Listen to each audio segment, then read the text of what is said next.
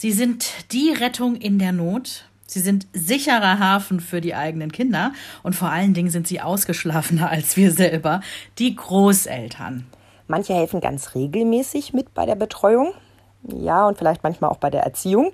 Andere sehen sich gern so als schön Wetteroma oder Opa und machen schön die Süßigkeiten-Schublade weit auf. Lasst uns doch heute einfach mal so ein bisschen lästern über Oma und Opa. Natürlich nur ganz liebevoll. Mama Talk, der Podcast von Mamas für Mamas. Ja, Großeltern, Fluch oder Segen? Fragezeichen. Ich muss vorweg sagen, das ist ein Thema, was mich emotional echt nicht kalt lässt. Ähm, ehrlicherweise macht mich das manchmal ganz schön traurig, weil Henry hat ja nur eine Oma. Alle anderen sind tot und hat sie auch nie eigentlich wirklich kennengelernt. Mein Papa, äh, der war, der war wirklich schon sehr krank, als Henry auf die Welt kam und starb, als er drei war. Also von daher, wir haben diese eine nur. Bei euch sieht das anders aus. Ja, ich habe da ganz, ganz großes Glück. Meine Kinder werden quasi überschwemmt von Großeltern. Also mein Schwiegervater ist ja leider vor zwei Jahren verstorben. Mhm. Aber da gibt es dann die Oma. Und bei mir gibt es ja zwei Opas mhm. und eine Oma, die ich anbieten kann. Und keinen davon möchte ich missen. Alle werden heiß und innig geliebt mhm. und alle lieben heiß und innig. Vor allen Dingen bei dir ist ja das Schöne irgendwie, äh, dass die meisten ja auch noch relativ nah an euch dran wohnen, ne? Auch das Fluch oder Segen? Fragezeichen. Ich würde jetzt erstmal sagen Segen. Aus meiner Warte heraus ist es verständlich, weil äh, meine Mutter irgendwie einen halben Tagesritt weg wohnt. Also wenn es gut läuft, fährt man drei Stunden mit dem Auto und wenn es schlecht läuft, äh, eher fünf. Und da man nach NRW muss, läuft es meistens schlecht? Es ist die A2, es ist die A1, es ist alles. Ne? NRW ist immer voll. Und ja, regelmäßige Betreuung. Also so ein, so ein Modell wie, hey, Donnerstagnachmittags äh, holt Oma oder Opa äh, das Kind vom Kindergarten ab. Pff, das hat es für uns einfach nie gegeben, das gab es mhm. nicht. Ne? Dieses, diese Regelmäßigkeit. Aber und das möchte ich ganz dringend auch noch hier vorwegschieben, wenn bei uns die Hütte brennt, sitzt meine Mama mit quietschenden Reifen sofort im Auto, die lässt alles stehen und liegen und ähm, die ist jetzt auch schon fast 70. Ich will das auf Dauer gar nicht mehr, dass die irgendwie durch die Republik düst, um uns irgendwie aus der Patsche mal wieder zu helfen, aber sie tut es. Und sie ist dabei so gut organisiert, dass sie alle Lebensmittel, die in den nächsten zwei Tagen ablaufen würden, gleich noch mitbringt. Ich finde ja. das so herrlich. Immer die Kühlbox dabei. Oh, ich habe hier noch so ein bisschen Salat gehabt und guck mal, die Paprika sieht doch noch super aus. Eine geöffnete Salami auch noch dabei. Ja, das ist meine Mama. Ich liebe sie ja so, so sehr. Also, das können wir, glaube ich, an der Stelle mal ganz kurz sagen. Wir kennen unsere Mütter gegenseitig ganz ja. gut und wir lieben sie wirklich sehr, ja. weil sie wirklich toll sind. Und ich das mag sind deine sie, auch so gern als Mütter, als Freundin, Schwiegermütter und auch als Omas. Mhm. Das ist schon wirklich toll. Und ich kann mich an Situationen erinnern, wo es bei euch wirklich drunter und drüber ging und sie innerhalb von, weiß ich nicht, vier Stunden auf der Matte stand und gesagt hat, ich bleibe mhm. halt so lange, wie ich gebraucht werde und dann haue ich auch wieder ab. Ich glaube, du spielst damals, als ich im Krankenhaus lag, ne? Mhm. da hatte ich so eine ganz üble Geschichte. Ich hätte fast mein rechtes Ohr, also das Gehör, darauf verloren. Das war also wirklich dramatisch. Ich lag äh, im Krankenhaus und Jens hatte Stress im Job, Henry war noch klein und dann kriegt Henry auch noch ähm, eine Mittelohrentzündung mit richtig Hochfieber. Und ja, da war klar, äh, wir brauchen Mama. Sie muss aushelfen. Und damals war ja auch noch nichts mit Homeoffice. Ne? Also Jens, der konnte nicht zurückstecken. Das war ganz furchtbar. Und mein Papa war damals schon sehr krank. Und der war tatsächlich, der hatte eine Sepsis kurz vorher gehabt. Der ist fast daran gestorben. In dem Moment, wo der Arzt das Go gegeben hat, dass er das überlebt und dass er über den Berg ist, saß meine Mutter in der Karre und ja, war viereinhalb Stunden später hier bei uns und hat das Kommando hier im Haus übernommen. Weil ich lag heulend im Krankenhaus, aber wusste zumindest, Henry ist versorgt, meine Mama ist da, die übernimmt jetzt. Mhm. Ja, das sind genau diese, diese Situationen, diese wirklichen Notfälle, wo ich mich zu 100 Prozent auf meine Mama verlassen kann. Ja. Mhm. Das ist viel wert. Ich habe so ein paar Punkte zusammengefasst, was ich glaube, was gute Großeltern ausmacht. Mhm. Und da ist der erste Punkt, sind immer da. Ja. Und da meine ich eben nicht unbedingt die Quantität, sondern die Qualität in dem Fall. Das mhm. heißt nicht, dass sie jeden Tag da sein müssen, aber sie sind immer da, wenn es drauf ankommt. Mhm. Und man kann sich halt darauf verlassen. Es ist mhm. genau wie du sagst, der letzte Anker, wenn die Welt zugrunde geht. Ja. Oma oder Opa sind da, die helfen uns. Und das finde ich irgendwie auch, wenn wir schon wirklich weit erwachsen sind. Ich finde das ein schönes Gefühl irgendwie. Das ist so ein Stück, was man sich vielleicht aus seiner Kindheit rüber gerettet hat. Dieses, diese tiefe Gewissheit, wenn alle Stricke reißen, Mama und Papa sind da. Genau Irgendwie, dieses die Gefühl. fangen mich auf, mhm. man gibt es ja auch damit auch gleich an die nächste Generation weiter. Und wenn es richtig gut läuft, dann ist man später ja auch so eine Oma. Ah, ich wäre so gerne Oma. Hm, wem sagst du das? Ich glaube, ich wäre eine gute Oma. Ah, Stell dir vor, das Erziehen fällt dann weg. Ja, Das ist nämlich mein nächster Punkt. Perfekte Großeltern mischen sich nicht in die Erziehung ein. Und da rede ich jetzt überhaupt nicht davon, dass die alles durchgehen lassen. Aber sie arbeiten nicht gegen dich.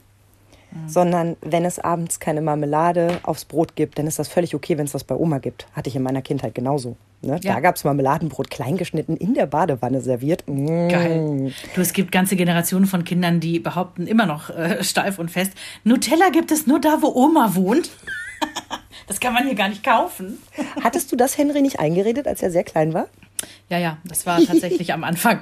Also für eine kurze Zeit mal so, äh, du Nutella, das gibt's nur da, wo Oma wohnt. Das kriegen wir hier gar nicht. Nicht. Also, ne, das fällt nicht unter die Kategorie. Das gehört unter den nächsten Punkt verwöhnen. Das machen nämlich Großeltern auch. Und das sollen sie auch machen. Aber sie mischen sich eben nicht in die Erziehung ein, dass du sagst, keine Ahnung, ähm, es gibt es bei uns nicht, dass wir um 22 Uhr nochmal irgendwie ins Kino gehen. ja, Oder dass nach 21 Uhr hier noch irgendwie der Fernseher läuft. Oder solche Geschichten. Da unterstützen sie einen. Ist jetzt Ich vielleicht hab, nicht das äh, beste Beispiel. Nee, aber das ist, das ist, ähm, ich habe ein Beispiel aus dem realen Leben und zwar von einer Freundin von mir, äh, wo, wo du auf den ersten Blick sagen würdest, ganz tolle Großeltern sind immer da, kümmern sich, ne? also auch so ein bisschen das Verwöhnprogramm. Ja, aber ähm, lassen die Kinder, die Enkelkinder ultra viel vorm Fernseher. Weil die haben doch gefragt, die wollten jetzt aber noch was gucken.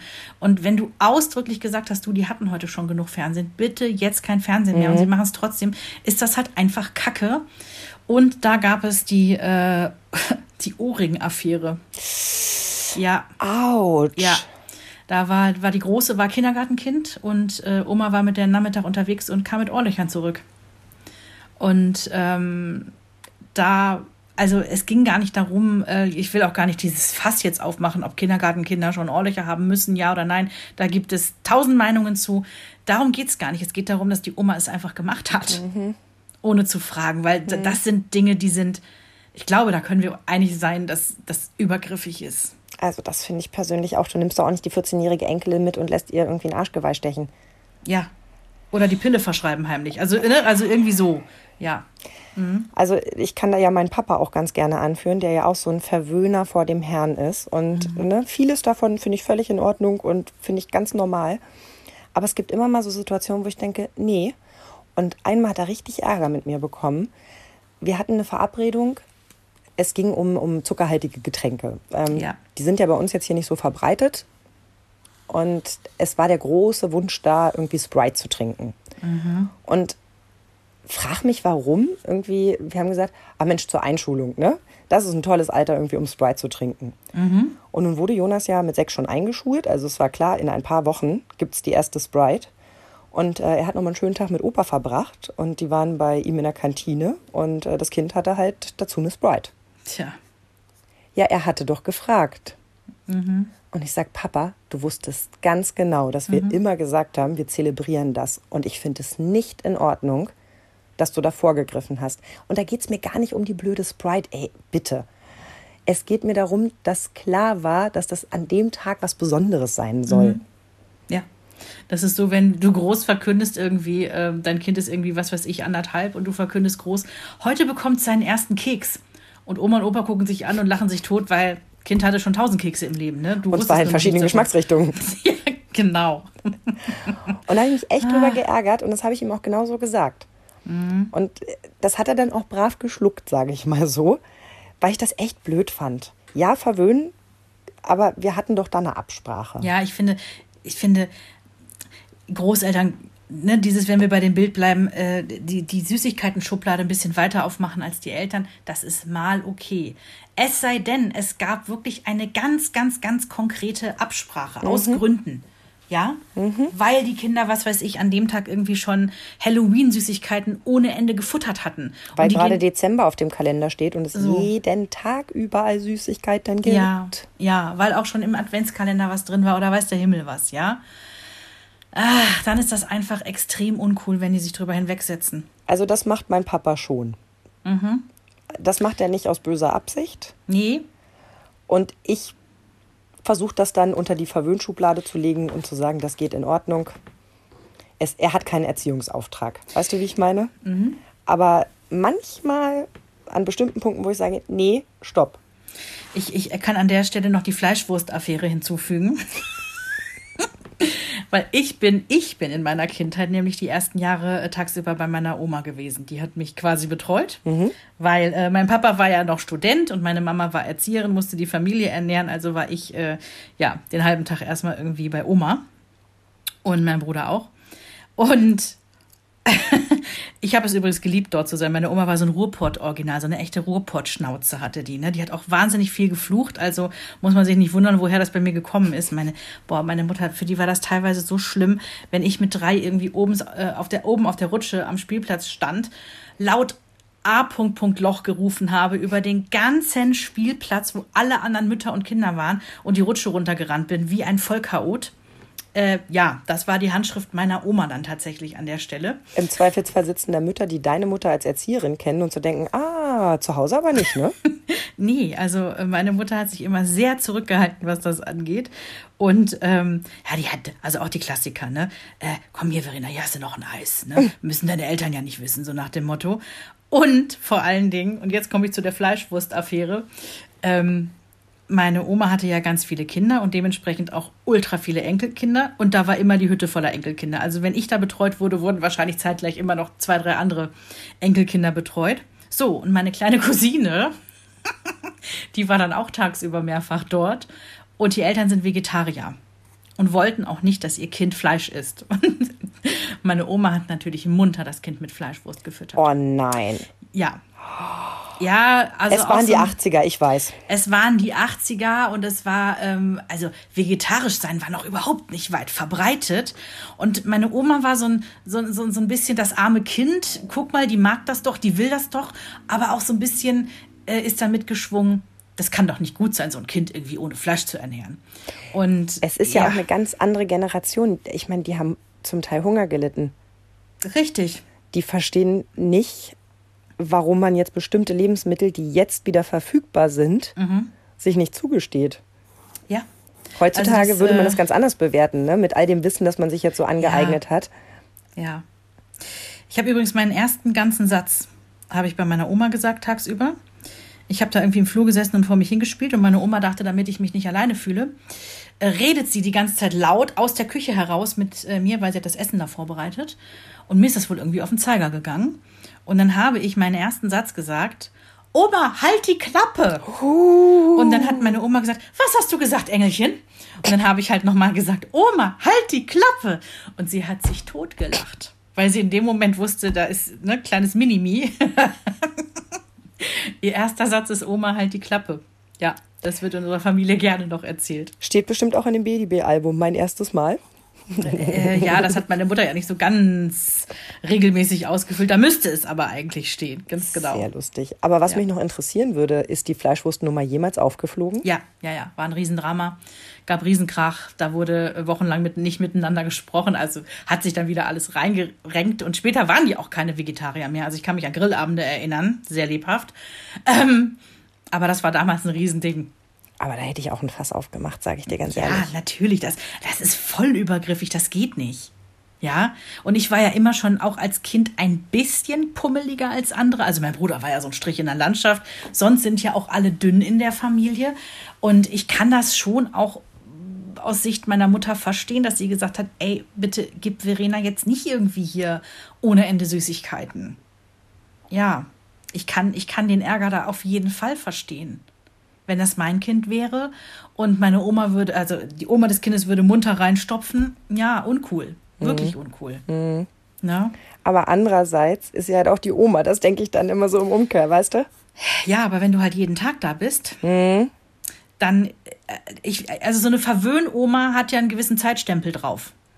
Die, äh, jeden Tag die Verwöhnoma geht halt nicht. Ja, gebe ich dir recht. Ja, aber du hattest bestimmt noch andere tolle Punkte auf deiner Liste, wie äh, gute Großeltern zu sein haben, ne? Interessieren sich für ihre Enkel. Ja, und zwar ernsthaft. Mhm. Weil Kinder merken das, wenn es vorgetäuscht ist. Und das geht ja wirklich schon im Kleinen los irgendwie, ne? Dass, dass äh, Opa sich auch mal mit dem Kleinen beschäftigt, auch wenn der noch nicht viel kann. Also ich weiß, mein Opa konnte das ja überhaupt nicht. Also ich habe ja ein Großelternpaar, wie es schöner nicht sein könnte. Mein Opa, Gymnasiallehrer, konnte mit kleinen Kindern nichts, aber auch wirklich gar nichts anfangen. Es änderte sich abrupt mit meinem zwölften Geburtstag, dass ich auf einmal für ihn existent war. Ja, Das war wirklich total lustig. Genau. Ansonsten habe ich mit meinem Opa wirklich nicht viel zu tun gehabt. Der war halt da. Und meine Oma ist eine durch und durch Oma. Die hat das so geliebt. Die war ja noch sehr jung, genauso wie mein Opa. Der hatte daran zu knabbern, dass er so früh Opa geworden ist. Meine Oma fand es herrlich, so früh Ich Oma zu gerade sagen, werden. ich finde das auch super, ja. Und äh, die hatte schon große gesundheitliche Einschränkungen. Die sind mir als Kind aber nie aufgefallen. Und die, also ich erinnere mich nur an wohlige Momente, an pfirsichweiche Haut, an Kuscheln, an Dörrobst, an Plattenspieler, an Oma heizt schon mal den Ofen vor und ist die erste unten in der Küche, weil das war eben im Osten auch so. Sie musste das eben anheizen morgens, sonst Ja. bist du da äh, in eises Kälte raus. Meine Oma war immer beschäftigt, die hat immer was zu tun gehabt. Die Ja. hat in ihrem Garten das Obst und Gemüse geerntet, hat daraus Dinge gemacht. Ne? Die war, ich werde nie vergessen, wenn da irgendwie Obsternte war, wie das da immer aussah. Töpfe und, Mhm. und, und Schälchen und Schüsselchen und dann wurde eingekocht und gemacht und getan und die Und im Vorratskammer Zweifel, bestückt. wenn du unter die Bettdecke geguckt hast im Schlafzimmer, stand da noch ein Topf mit einem Hefeteig, der gehen musste, ne? Also das Ja, ist, äh, oder die ja. Stampfkartoffeln, die es nachher gibt und die jetzt So. warm gehalten werden. Genau. Ja, genau diese Erinnerungen. Ähm, geh doch schon mal Opa wecken. Mhm. So, und dann komme ich hoch und denke, warum spricht der so komisch? Und erzähle das meiner Oma und sie sagt, ja, weil er morgens keine Zähne hat. Hä? Also an sowas erinnere ich mich. Die Zähne schlafen im anderen Zimmer. Genau. Genau. Das habe ich überhaupt nicht verstanden als Kind. Ich fand das sehr, sehr merkwürdig. Warum spricht der Opa so komisch? ähm, also die waren da wirklich extrem unterschiedlich. Mein Papa ist als Opa ganz anders gleich gewesen. Ähm, der hatte erst so leichte Berührungsängste, als sie frisch geschlüpft waren. Diese Brücke habe ich aber schon ganz bewusst mir vorher ähm, ausgeguckt und immer so geschlagen, dass ich ihm einfach das Kind in die Hand gedrückt habe mit, oh, nimm mal kurz. Und mich dann einfach weggedreht habe. Und dann stand er beide Male so da mit ganz großen Augen und diesem Kind im Arm.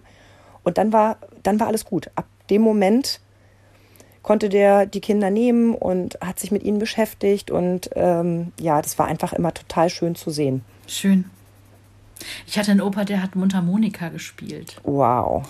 Und wo du vorhin äh, Pfirsichhaut von Oma gesagt hast, ähm, ich, ich weiß nicht, welche Marke das ist, aber es muss eine gängige Gesichtscreme-Marke sein, die meine Oma damals benutzt hat. Wenn ich die heute schon nochmal, ich sag mal, eher bei betagteren Leuten rieche, bin ich sofort bei meiner Oma. Und die hatte auch diese weiche Haut. Ja, und mein, mein einer Opa, der hatte, der hatte ganz raue Haut. Der hatte meistens so ein Drei-Tage-Bart. Also ich sehe das ganz genau vor Augen. Ähm, der war so ein bisschen bärbeißiger, ne, auch von der Stimme her. Aber dann hat er für seine Enkelkinder Mundharmonika gespielt. Ähm, der war vielleicht auch nicht so groß mit Worten mit uns, aber der hat uns Mundharmonika vorgespielt. Wie großartig war das denn? Das sind einfach schöne Erinnerungen, die da auch für ein Leben lang bleiben, ne? Ich habe früher so gedacht, ich habe gar nicht so eine enge Bindung zu meinem Opa, weil die zu meiner Oma so, so extrem eng ist. Ne? Ähm, und weil wir ja erst später quasi miteinander so warm wurden und so. Trotzdem habe ich mich immer furchtbar gefreut, wenn ich ihn gesehen habe. Ähm, der war auch so ein Typ, morgens rasiert und ab mittags so rau Ja. und hatte auch Freude dran, so über meine Wange zu reiben. Und dann auch dieses typische, ähm, setz dich mal hin, ich gebe dir einen Tee, mach's dir gemütlich. Ne? Also Ja. das hat er dann sehr viel mit mir gemacht. Und ähm, er ist ja dann sehr überraschend gestorben. Und das war für uns alle ganz, ganz schlimm. Und ein Dreivierteljahr später saß ich beim Arzt. Und neben mich sitzt sich ein Herr und er trägt denselben Duft. Und er hat gerade eine Zigarette ausgemacht, bevor er reingekommen ist. Das vermischt sich. Und es ist eins zu eins der Duft meines Opas. Aber nicht der äh, Duft, sondern der Opa. Ja. ja. Du weißt, ja, ja. also du kannst dir nicht vorstellen, was da mit mir passiert ist. Ich mhm. habe schluchzend dort mhm. gesessen und war drauf und dran, diesen Mann anzusprechen und es ihm zu erklären. Und kam mir dann aber so doof vor. Am liebsten mhm. hätte ich mich bei dem in den Arm gelegt. Mhm. Das ja. war so, oh, und dann dachte ich, ja, doch, der fehlt ganz doll. Mhm. Ich habe das wirklich immer noch mit dieser Creme. Ich müsste eigentlich mal rauskriegen, welche das ist. Du müsstest eigentlich auch mal rauskriegen, welches Rasierwasser das ist, ne? Aber ich weiß nicht, ob man das, ob man das dann so zurückholen kann oder ob es nicht genau dieser Zauber ist, dass dieser mhm. Duft auf einmal auftaucht und dann das die Erinnerung passiert, kommt. Ne? Das ist einfach passiert mhm. irgendwann, ja. Ja. Ja, aber ich hoffe, unsere ähm, Kinder erinnern sich auch mal so an ihre Großeltern. Also ich weiß, die größte Angst meines Schwiegervaters, das hat er mal ganz offen ausgesprochen, der ähm, hat ja schon eine erste Krebserkrankung überstanden, mhm. bevor sie dann wiedergekommen ist. Und damals hat er unter Tränen gesagt, er hat so Angst, dass die Kinder sich nicht an ihn erinnern. Mhm. Und das hat mich ganz, ganz doll berührt. Und die Kinder reden so oft von ihm. Und es macht mich so furchtbar glücklich, weil ich immer denke, das hast du dir so gewünscht und ich bin so mhm. glücklich, dass es genau so gekommen ist. Ja. Das ist so etwas, da, da sind wir wieder bei dem Punkt, dass dieses Thema Großeltern mich echt auch traurig macht. Und ich dann teilweise auch ähm, ja, Neid ist das falsche Wort, aber ich, ich, ich neide niemandem irgendwas, aber denke manchmal so, das hat Henry halt einfach nicht, ne? Mhm. Ähm, der hat keinerlei Erinnerung an seinen Opa. Ja, natürlich nicht. Ich hoffe, dass er irgendwann aber ähm, äh, sagen kann, ich habe zwar nur eine Oma gehabt, aber an die habe ich ganz, ganz, ganz tolle Erinnerungen, weil meine, meine Mutter ist wirklich so eine, was du auch eben gesagt hast, die interessieren sich mhm. und die, die wird auch nie müde. Also die will immer noch eine, ne, also wenn Henry sagt, noch eine Geschichte, dann erzählt sie noch eine Geschichte, mhm. ja. Die, also wo Eltern dann vielleicht auch irgendwann mal genervt sagen würden, oh nee, ey, komm jetzt, ich kann nicht noch eine Runde, Mensch, ärger dich nicht spielen. Oma kann das noch mhm. eine Runde, ne? Und ja, ich glaube, ich hoffe, dass er das mitnehmen wird. Weil er ist jetzt alt genug, der wird sich an Oma erinnern, ne? Mhm. Später.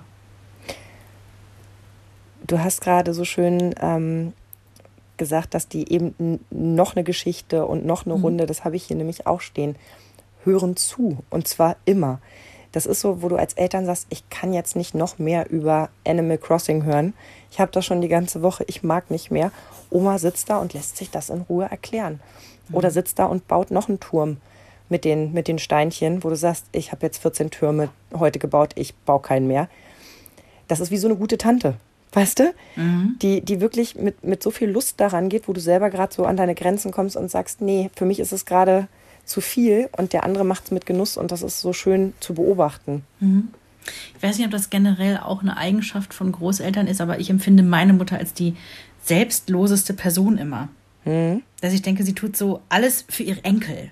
Ne? Und für uns auch. Genau, wollte ich gerade sagen. Und für uns Kinder. So geht es mhm. mir nämlich auch. Ja. Also das, das, das kommt mir wirklich immer äh, in den Kopf irgendwie so. Sie ist unglaublich selbstlos. Also ja, definitiv. Einen schönen Punkt, der wird dir, glaube ich, auch gefallen, den ich hier habe, dass beide, also Kind und Großeltern, um die Wette strahlen. Mhm. Das finde ich macht gute Großeltern aus. Dass sie, also ich finde, es gibt nichts Schöneres, als wenn die aufeinandertreffen. Ja.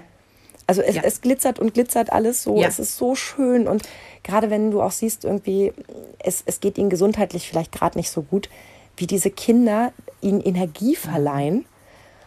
Also das, das ist einfach unfassbar. Ich habe den Moment festgehalten, als meine Mama Henry das erste Mal im Arm hat. Mhm. Da war Henry fünf Tage alt, also die müssen ja immer dann weit anreisen. Ne? Da ist meine Mama gekommen, mein Bruder mit seiner ähm, Frau. Und das Foto ist so schön. Du, du, siehst meine Mutter und die ist damals gezeichnet vom Leben. Ne? Die hat damals meinen schwerstkranken Vater gepflegt und das war alles, das war eine ganz, ganz, ganz, ganz schwierige Zeit über viele, viele Jahre schwierig. Und du siehst diese Frau, die, die wirklich fertig aussieht, fertig vom Leben gerade. Und die ist glücklich und selig, weil sie ihr erstes Enkelkind im Arm hält. Das ist so schön. Und wir sagen bei dem Foto immer so, es war bei euch Liebe auf den ersten Blick. Ja.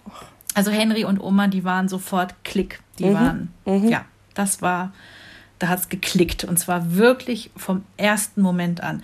Also Henry hat auch nie gefremdelt, witzigerweise, bei seiner Oma, obwohl mhm. er die ja gar nicht so häufig gesehen hat. Das war, die hatten von Anfang an eine ganz, ganz innige Verbindung. Ist bis heute so. Da hatte mein Papa so eine Angst vor, als er das erste Mal davon gehört hat, dass Kinder so mit neun Monaten fremdeln, weil er der Einzige bei uns in der Familie ist, der eher dunkel ist, also mit dunklen Haaren, Mhm. etwas dunklere Haut und eben braunen, dunklen Augen. Mhm. Und er hatte immer total Angst, dass einer seiner Enkel dann irgendwie denken würde, der gehört nicht zum, zum Rudel. Der hat keine eisblauen Augen. Und das ist Gott sei Dank nicht so gekommen. Aber es fand ich irgendwie total niedlich, dass er sich darüber Gedanken gemacht hat. Ja. Weil wir als Eltern so denken, ja, sie fremden dann halt mal eine Zeit lang. Das geht ja wieder vorbei. Ich habe ein paar Punkte da drauf, die wirklich nur funktionieren unter der Überschrift perfekte Großeltern. Ja. Perfekte Großeltern sind gesund und fit. Das darf man nämlich bei all dem, was wir gerade besprechen, einfach nicht vergessen. Ja. Das funktioniert alles nur, das, was wir gerade sagen, wenn sie gesund und fit sind. Ja. Also ich weiß noch, dass wir, ähm, mein Papa war ja krank, habe ich, glaube ich, schon häufiger erwähnt. Ähm, mein Papa war ja schwerst, äh, man muss es so sagen, wie es ist, der war ein Schwerstpflegefall und auch schwerst behindert, ne, die letzten Jahre seines Lebens. Und ich weiß noch, dass meiner Mutter das unglaublich wichtig war, als wir dann das erste Mal ähm, zu Besuch waren, bei, bei ihr zu Hause mit dem Baby, dass mein Vater das Kind auf den Arm nimmt was, wo, wozu, wo, also wo wir auch heute mit Abstand sagen, das war eine Schnapsidee, der, konnte das Kind gar nicht halten. Der saß im Rollstuhl und konnte kaum sich selber halten, so ungefähr. Und, aber es war ihr irgendwie wichtig, dass, dass, dass mein Papa dieses Baby hält. Natürlich standen wir daneben und haben aufgepasst Ja, und so, ne? klar. Und das war auch nur ein kurzer Moment. Das war für meine Mutter irgendwie so unglaublich wichtig. Ne? Aber da sind wir mitten im Thema drin. Mein Vater hatte keine Chance, Opa zu sein. Der konnte nicht der, der, der tolle Geschichtenopa sein. Der konnte nicht derjenige sein, der, weiß ich nicht, irgendein Ritual mit den Kindern hat und sei es, ähm, er ist derjenige, der morgens mit den Kindern zum Bäcker geht oder so. Du weißt, was ich meine. Ne? Absolut. Ja. Mein Schwiegervater hat es verflucht, dass er nicht mehr Radfahren konnte. Der hätte so gerne mit den Kindern noch irgendwie Radtouren gemacht. Und äh, hat das sehr bereut. Oder auch so Städtetouren, ne? Und den Kindern mal was zu zeigen und sowas. Das, das fand er ganz, ganz, ganz mies. Aber ich glaube nicht, dass die Kinder irgendwann äh, erwachsen sind und sagen so, ja, also mein Opa, der hat mir ja nicht das und das und das zeigen können. Ich glaube, so läuft das nicht. Ne? Meiner war gesundheitlich im Übrigen auch sehr angeschlagen und ich erinnere mich an diese Mundharmonika-Geschichte.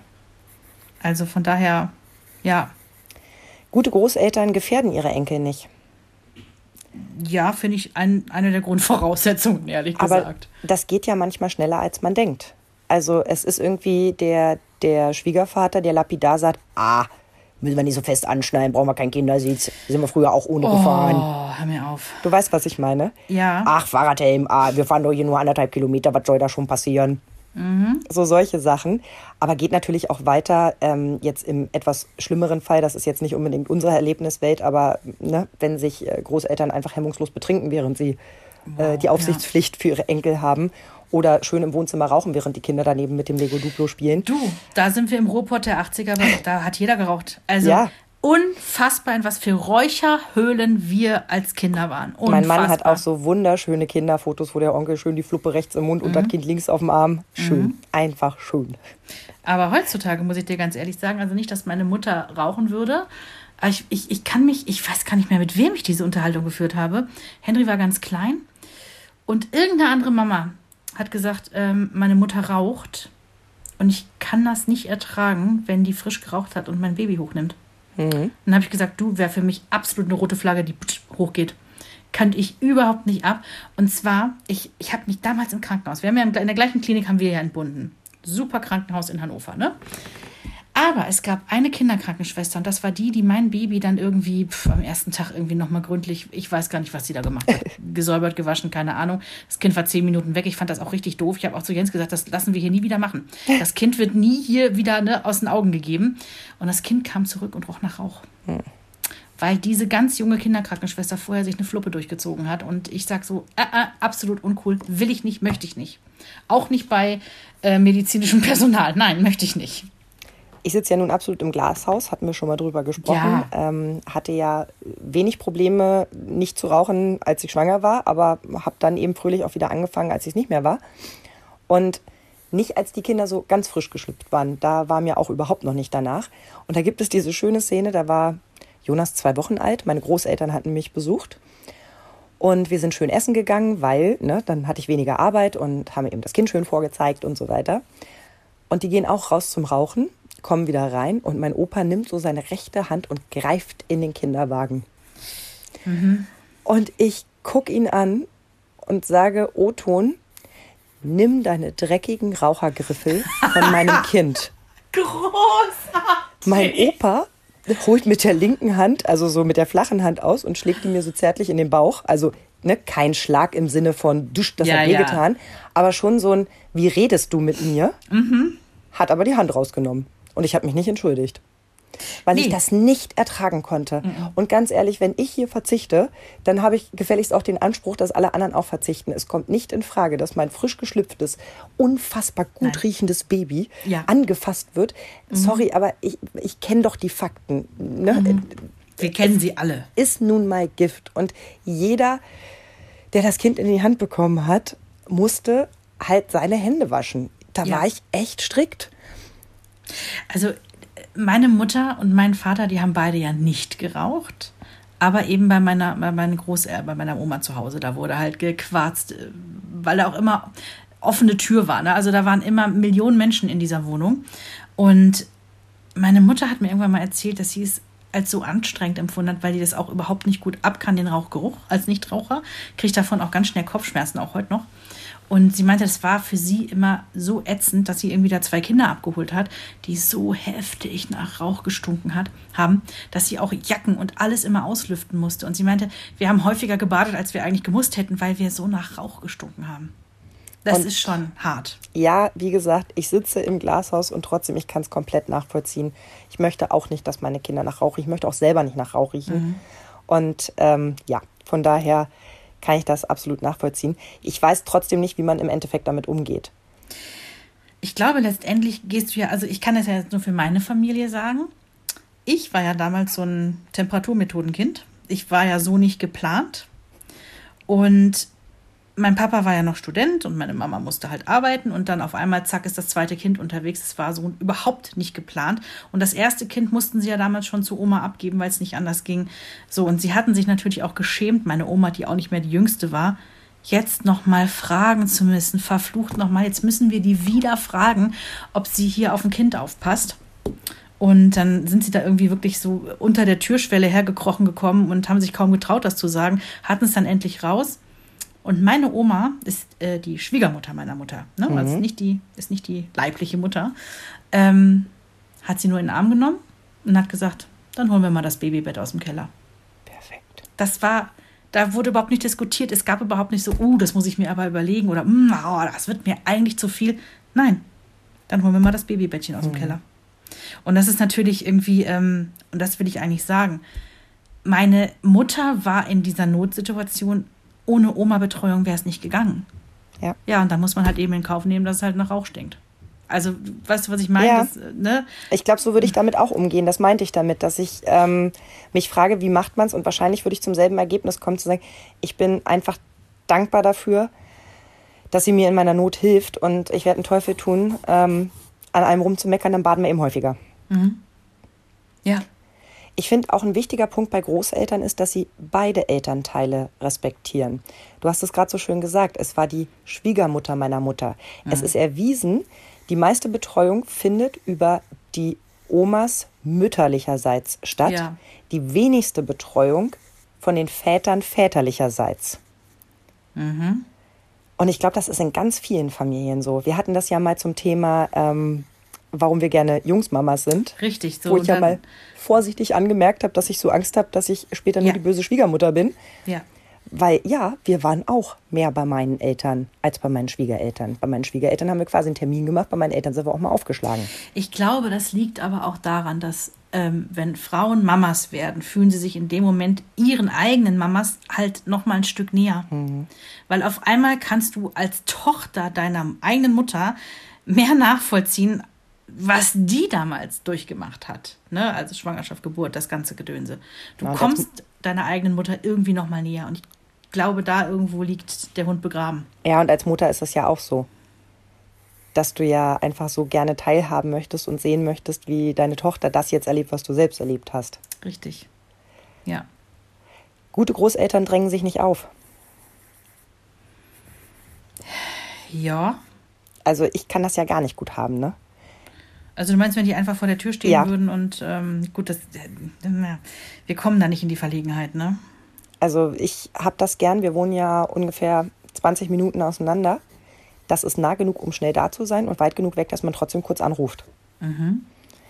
Ich finde das eigentlich ganz schön, weil man hat auch als Familie ja so seine Zeiten, Rituale oder vielleicht auch gerade so seine, seine Dinge, die man so klärt. Und wenn dann ständig einer dazwischen funkt, weil er irgendwie nur ein Stockwerk drunter wohnt, Ja, ist vielleicht schwierig, aber äh, ich meine, wir können die Frage ja auch mal rausgeben an der Stelle. Ich finde das sehr interessant. Was ist der perfekte Abstand zu den Großeltern? Du sagst 20 Minuten jetzt, ne? das wäre für mich mein perfekter Abstand, ja. Also ohne Witz, wenn ich jetzt mir aussuchen könnte, würde ich auch sagen, so, jo, 15, 20 Minuten wäre super. Ich fände es jetzt auch nicht schlimm, wenn wir in einem Haus wohnen würden. Ne? Also ich finde, das ist auch total charmant, aber da musst du wirklich vorher Grenzen ziehen. Ja, dringend. Also da müsste ich halt auch meiner Mutter sagen, pass auf, egal wie schlampig es hier aussieht, das ist unser Ding. Ne, weil klar, wenn meine Mama zu Besuch kommt, kommt sie ja meistens direkt für eine ganze Woche, weil es sich sonst auch nicht lohnt. Ne, was ja auch schön ist, weil dann hat das Enkelkind und auch ich ja mal so ganz intensive Zeit äh, in dem Moment. Aber natürlich mache ich vorher die Hütte sauber, weil meine Mutter ist ähm, sehr ordentlich. Sagen wir das mal ganz vorsichtig so. Und ich bin nicht so sehr ordentlich. Das hast du so schön formuliert. Genau. Aber wenn halt, wenn ich mir jetzt vorstelle, sie würde quasi im Haus wohnen oder nebenan und wäre quasi immer, ja, auch mal unangemeldet hier, da müssten wir vorher so ein paar Grundregeln echt festlegen. Ja, Das ja, ist hat auch, Konfliktpotenzial. das ist auch wirklich das, was wir ganz oft von euch auch zu diesem Thema gehört haben. Gerade die Schwiegermütter machen so den Eindruck, also jetzt so für uns aus der Ferne, dass sie öfter da sind, als sie eigentlich gewünscht sind, sich mehr einbringen, als sie sollten. So wird es jedenfalls häufig empfunden. Und das finde ich ganz, ganz schade. Also im Prinzip so das Klischee der bösen Schwiegermutter. die es ja oft sicherlich auch gut meint. Aber zwischen gut meinen und gut machen, wissen wir ja alle, ist nochmal so ein kleiner Unterschied. Mitunter ja. Ich weiß, dass wir zum Beispiel auch zwei äh, Mädels haben, die mir ganz offen geschrieben haben, sie haben das Gefühl, du hattest es ja vorhin auch gesagt, deine Oma hatte viele Kinder und dadurch viele Enkelkinder. Und bei denen ist das eben auch so.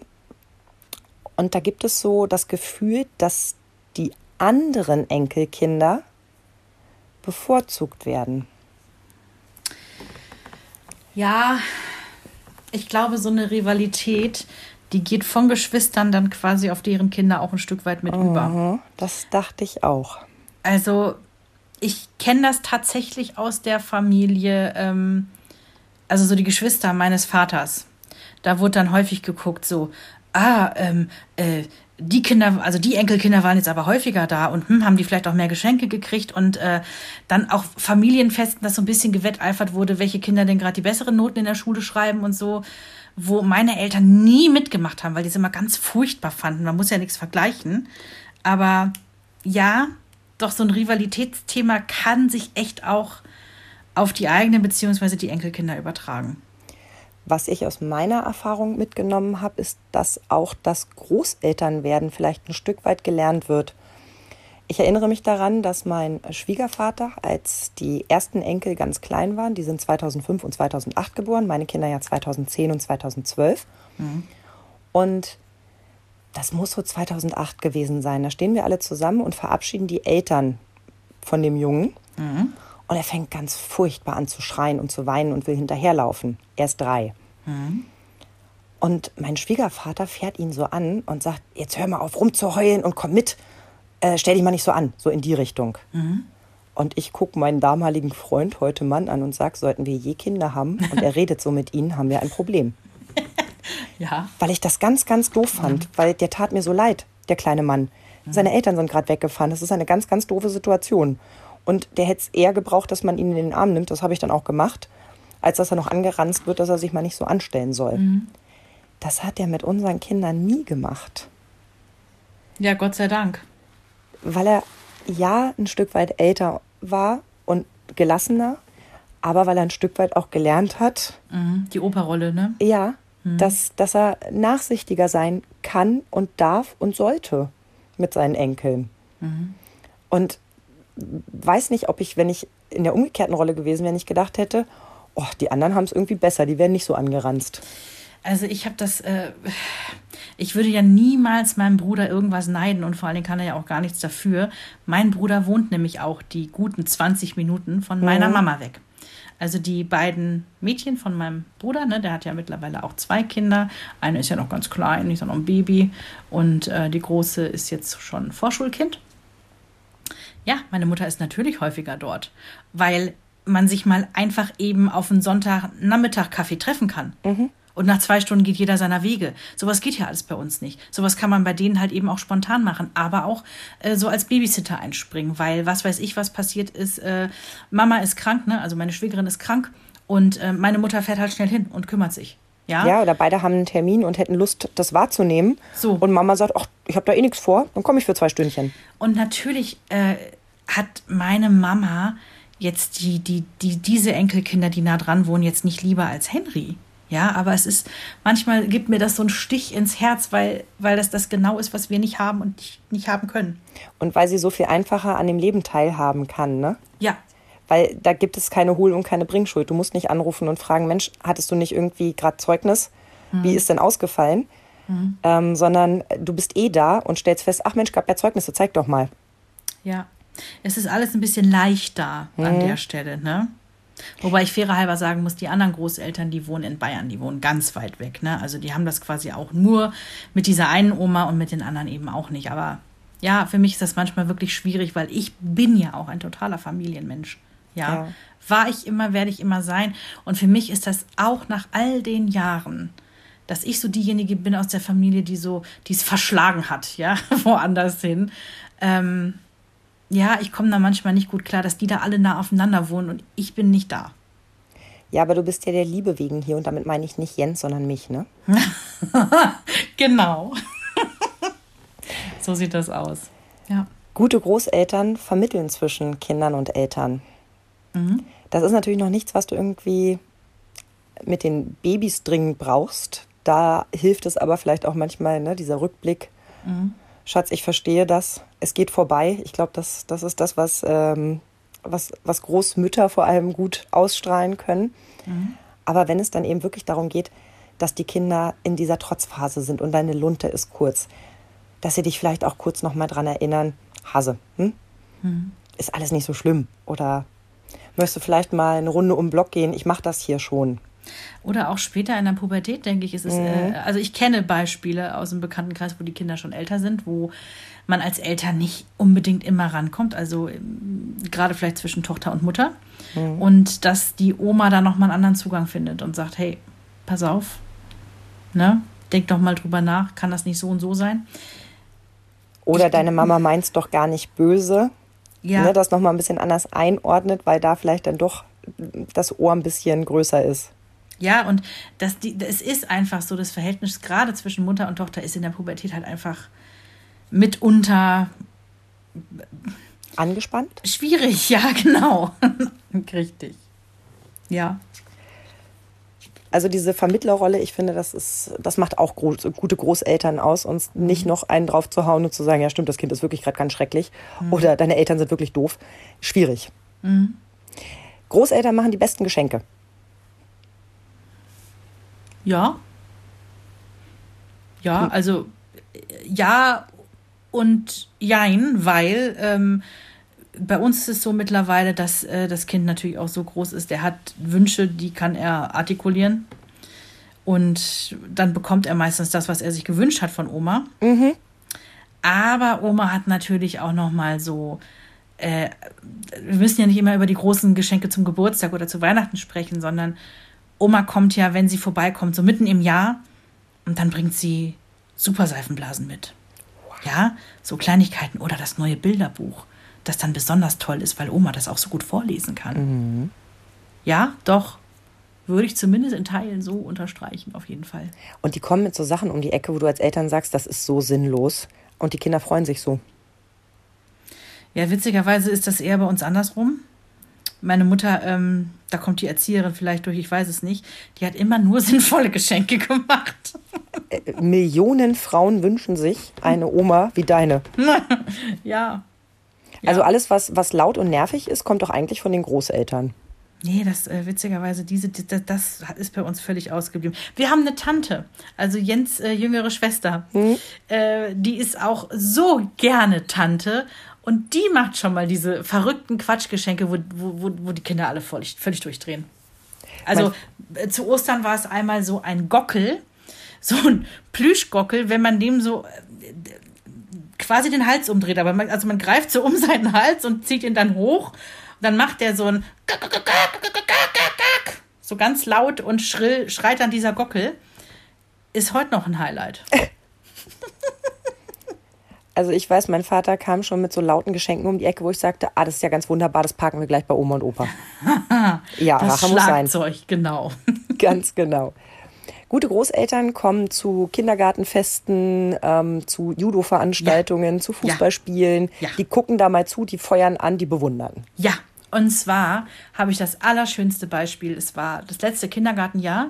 Da haben die einen Wellness-Tag für die Mütter geplant. Mhm. Da haben die Kinder sogar Einladungen gebastelt, wo dann drauf stand, Mama, heute möchte ich dich ganz doll einmal verwöhnen. Und haben dann so in den verschiedenen Gruppenräumen ähm, konntest du dann mit deinem Kind zusammen hingehen. In dem einen wurden dir die Füße massiert, da gab es dann Klangschalen und die Kinder konnten das alles selber machen. Hier wurden deine Hände in irgendeine, äh, ich weiß nicht, Wasserseifenlauge gelegt und so ein bisschen irgendwie so Aromatherapie-mäßig, ja. Also die haben das ganz, ganz niedlich gemacht, dass die Kinder ihre Mamas verwöhnen können.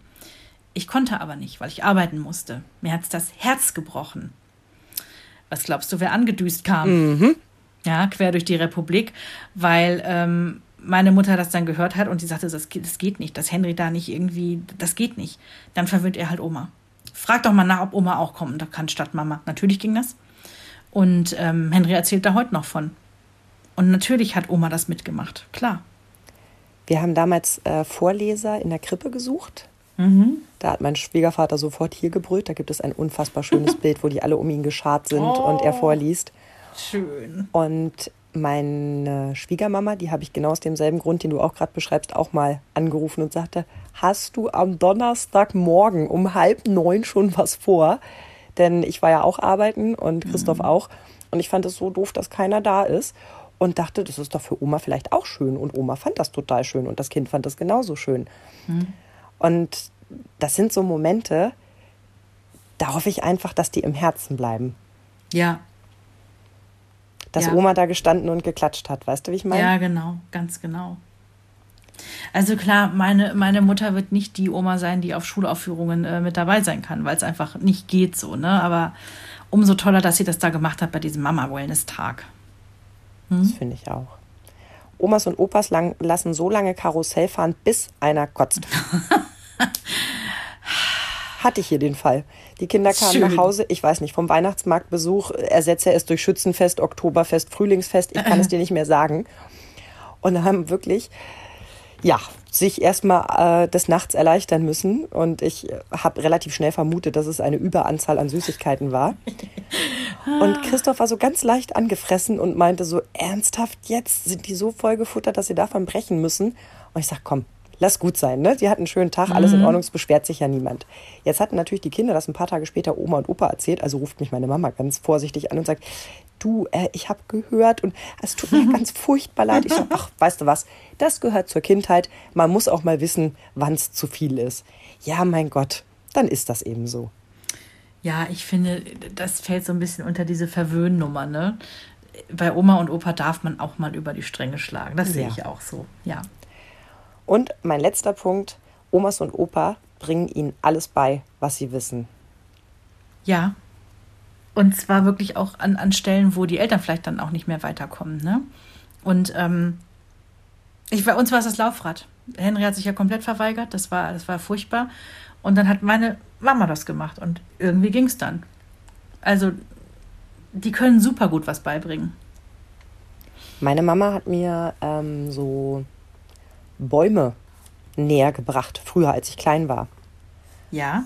Und ich muss sie dringend daran erinnern, dass sie das mit meinen Kindern bitte auch machen Ja. muss. Ja. Weil leider habe ich äh, zwei Drittel des Wissens vergessen. Ich kann heute noch eine Birke sehen und eine Kastanie und eine Eichel erkenne ich.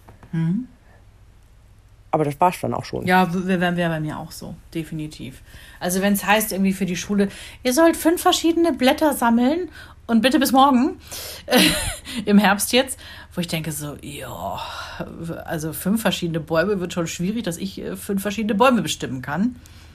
Ähm, Machst du dann über Farben? Ein gelbes, ein rotes, ein Ja, grünes genau, Blatt? Genau, genau, genau. Und eine Tannennadel. ähm, nee, aber das weiß natürlich meine Mama auch alles, ne? Ja, sei es das Fußballspielen, sei es das Mundharmonika spielen, Mhm. sei es irgendwelche Vogelarten bestimmen. Also es gibt ja so Dinge, für die Ja. sich Oma und Opa äh, interessieren oder interessiert haben. Ja. Klar kannst du heute alles Alexa fragen, aber ich finde, es geht nichts darüber, Mhm. wenn sich Opa mit dir hinsetzt und dir irgendwie den Computer erklärt. So war es halt Mhm. mit meinem Opa. Der hat sich das ja alles drauf geschafft, Anfang der 90er, als die Computer so aufkamen, Mhm. als Lehrer und hat sich noch äh, für Informatik quasi ja, in Stellung gebracht. Mhm. Und dann hat er mir das alles erklärt. Mich hat nur die Hälfte davon interessiert, aber ich fand es total toll, dass er sich die Zeit genommen hat. Mhm.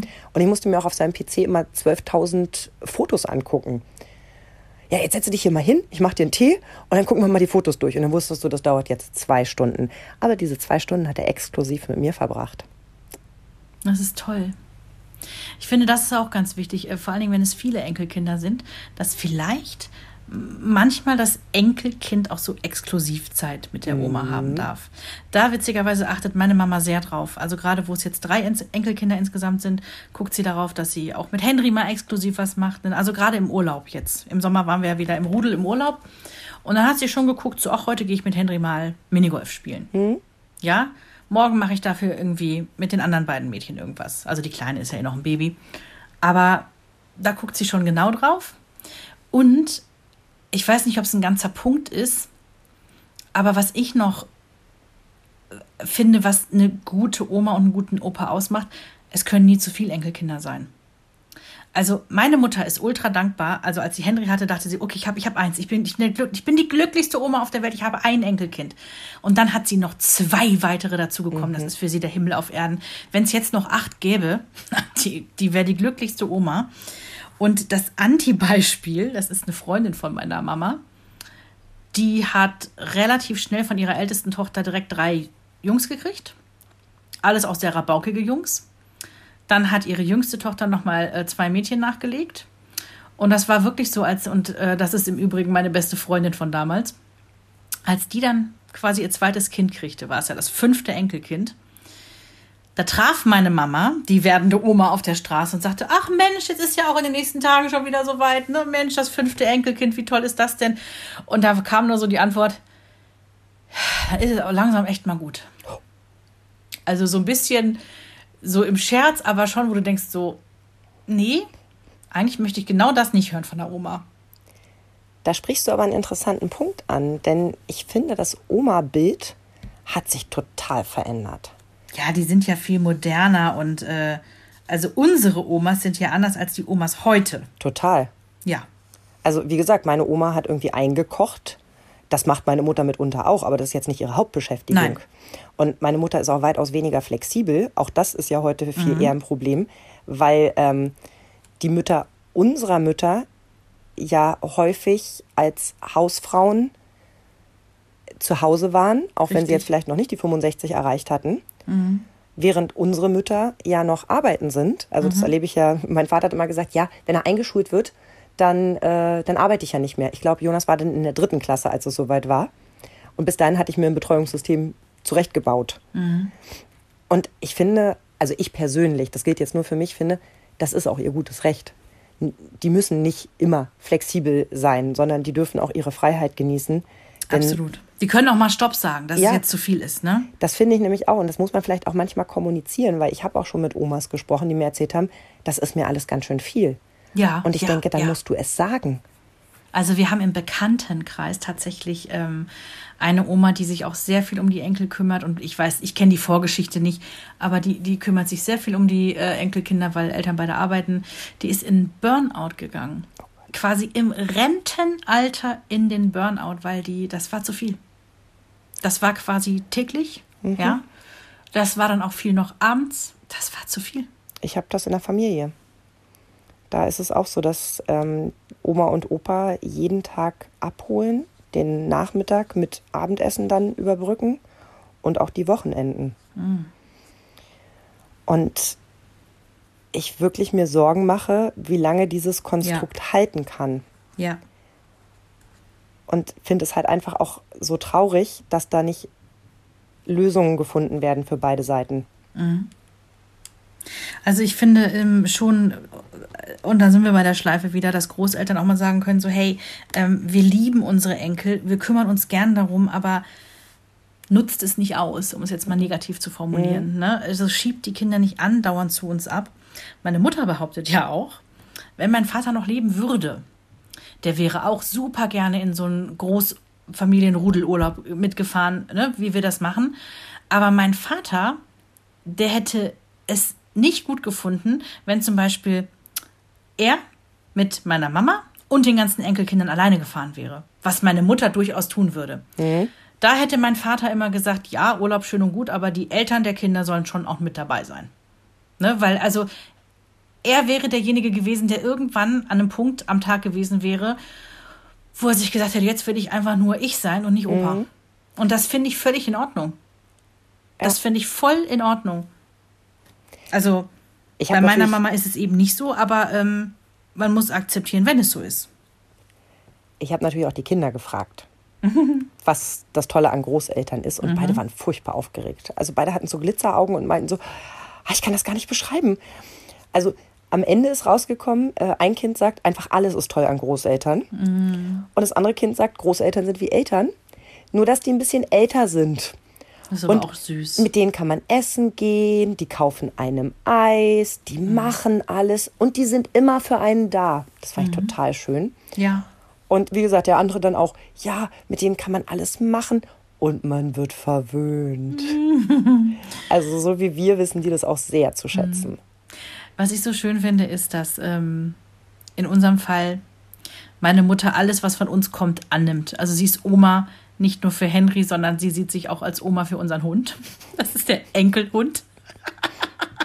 Und die liebt sogar diesen Hund abgöttisch. Obwohl sie es ja wirklich nicht müsste, ja.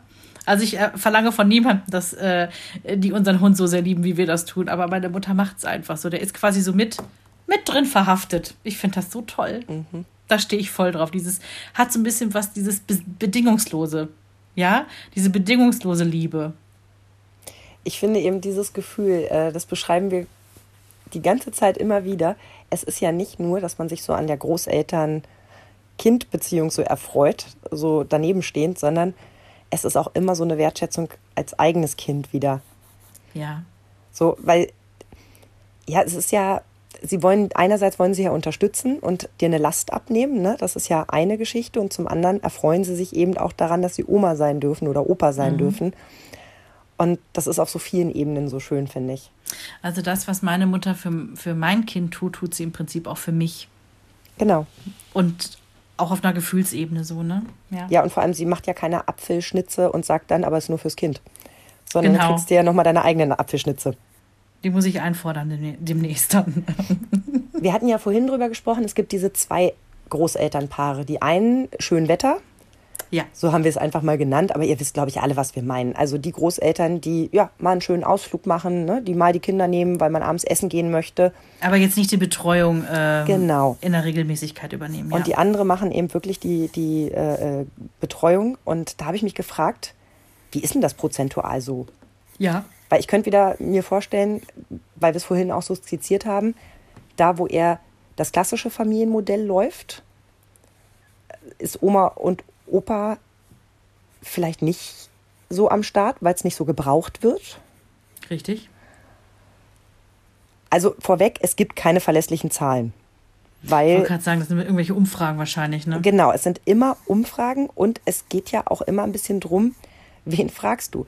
Also, wenn Oma und Opa eine halbe Stunde mit dem Kind auf den Spielplatz gehen, dann kann es sein, dass das die totale Entlastung für dich als Mama ist, weil du mal duschen gehen kannst. Kann aber auch sein, dass du dir gedacht hast, ach komm, dann machen die mal was Schönes zusammen. Dann ist das in dem Moment ja nicht eine Betreuung, sondern eigentlich ein Geschenk an die Großeltern, zu sagen, mhm. kommt, nehmt den mal mit. Die Grenzen sind fließend. Ja. Genau. So, und dann ist es ja so, dass Großeltern ja häufig mehrere Enkel haben, haben wir ja vorhin schon gesagt. Also wie willst du das dann aufsplitten? Die einen Enkel betreue ich vier Stunden die Woche, die anderen Enkel sehe ich nur alle vier Wochen. Also von daher keine verlässliche, keine verlässliche Geschichte. Aber getippt wird, 75 Prozent der Großeltern wohnen näher als eine Autostunde entfernt Oh, schön. und überbrücken dadurch ganz oft. Also mal hier ein Stündchen, mal da zum Training fahren, also so wie wir das auch oft nutzen. Dann, das hatten wir schon, Mütter der Mütter sind am häufigsten die Betreuenden, Väter der Vä Väter am seltensten. Je mehr Enkel, desto weniger Zeit. Ja, macht Sinn. Und, das fand ich super spannend, Teilzeitmütter haben mehr Oma-Zeit durch diese Überbrückungsgeschichten. Also siehe, 13 Uhr ist Schulschluss, 15 Uhr kommt Mama aber erst aus dem Büro. Die zwei Stunden überbrückt Oma mit dem Mittagessen und Hausaufgabenbetreuung. Während die Vollzeitmama sich von Anfang an ein gutes Betreuungskonzept hinlegen musste, Ja. Weil ja alle Eventualitäten schon abgeklopft sein müssen. Das heißt, Ja. da kommen Oma und Opa nur zum Einsatz, wenn irgendwas davon wegbricht. Die Tagesmutter wird krank, das Kind Ja. wird krank, man selber wird krank, ne, solche Sachen. Das finde ich total logisch. Aber ich hätte es vorher andersrum gedacht. Ich hätte gedacht, dass Vollzeitmütter viel öfter auf Großeltern zurückgreifen, wobei es lustigerweise bei mir ja auch nicht so ist, sondern meine Mutter mir ja oft vorwirft, dann ruf doch an, wir können doch, dann kommen wir. Und ich sage, ach komm, ihr habt doch selber genug um die Ohren. Wir machen das schon. Also ich glaube, es liegt vor allen Dingen daran, wenn du Vollzeit arbeitest, willst du deinen Eltern oder Schwiegereltern das auch nicht komplett zumuten, weil es einfach so viel Zeit zu überbrücken wäre. Und bei Teilzeit sind es halt eben diese kleinen Korridore. Ja, Und ich glaube, dass da, da liegt, da liegt, äh, da liegt die Wahrheit. Aber ich glaube, wir sind uns einig, wenn die Großeltern diese perfekten Punkte, die wir so aufgezählt haben, im Ansatz, sagen wir mal, drei von zehn mindestens erfüllen, dann sollte man echt gucken, dass man sie so oft wie möglich zusammenwirft, weil nicht nur unsere Eltern werden älter und sind vielleicht irgendwann nicht mehr so gesund und fit. Auch bei den Kindern lässt das nach. Also Stichwort Vorpubertät Ja. so wie mit uns ist es ja dann auch mit den Großeltern. Es ist ja nicht so, dass die sagen, oh, können wir mal mit Oma und Opa wieder in den Zoo? Äh, kein Zwölfjähriger jemals. Diese magische Zeit ist endlich. Ja. Man sollte sie nutzen und dankbar sein. Und klar müssen ein paar Spielregeln geklärt werden. Und wenn man irgendwie das Gefühl hat, boah, irgendwie, wenn wir hier mit allen Enkeln sind, sind meine irgendwie hinten dran. Ich glaube, da muss man das auch mal vorsichtig ansprechen. Nicht im Sinne von, ich habe aber das Gefühl, du benachteiligst unsere Kinder, sondern im Sinne von, die würden sich auch total mal über Exklusivzeit freuen. Weißt du, so über die Schiene. Und ansonsten, finde ich, darf man auch sehr nachsichtig mit seinen Eltern sein. Ja, sollte man. Solange Also- Kinder und Großeltern diese Strahleaugen haben, läuft eigentlich alles richtig. Finde ich auch. Mein Fazit geht nämlich auch genau dahin, also wenn wir die Ausgangsfrage wieder aufgreifen, Fluch oder Segen. Ja, selbstverständlich Segen. Selbstverständlich Segen. Ich bin sowohl für meine beiden Omas und den Opa, den ich auch noch kurz erleben durfte, ultra dankbar, also ne, aus meiner Kindheit, dass ich zumindest in meiner Kindheit Großeltern hatte. Und ich bin auch für Henrys eine einzige Oma so dankbar, weil er hat zwar nur eine, aber dafür hat er die allerbeste. Ja. So, so, so, so wird es für uns, so wird für uns ein Schuh draus. Und von daher von uns ganz klar, es ist Segen, Segen, Segen, Segen. Und jetzt rufen wir gleich mal unsere Mütter an und beschweren uns, warum wir ständig ihre Enkel betreuen müssen. So. In diesem Sinne, ihr Lieben, wir hören uns nächste Woche wieder. Ja. Weißt du noch, was wir nächste Woche für ein Ja, Thema haben? ja, Streit. Wir Oh. haben, äh, ja, das wird ein heißeres Eisen und zwar reden wir nächste Woche darüber, ähm, Streiten vor den Kindern. Wollen wir natürlich alle irgendwie nicht. Passiert vielleicht auch trotzdem. Wie handhabt man das? Was ist noch okay, was das Kind mitkriegt, was nicht? Nächste Woche. Bis dahin. Tschüss. Tschüss. Mama Talk, der Podcast von Mamas für Mamas. Eine Antenne Niedersachsen Produktion.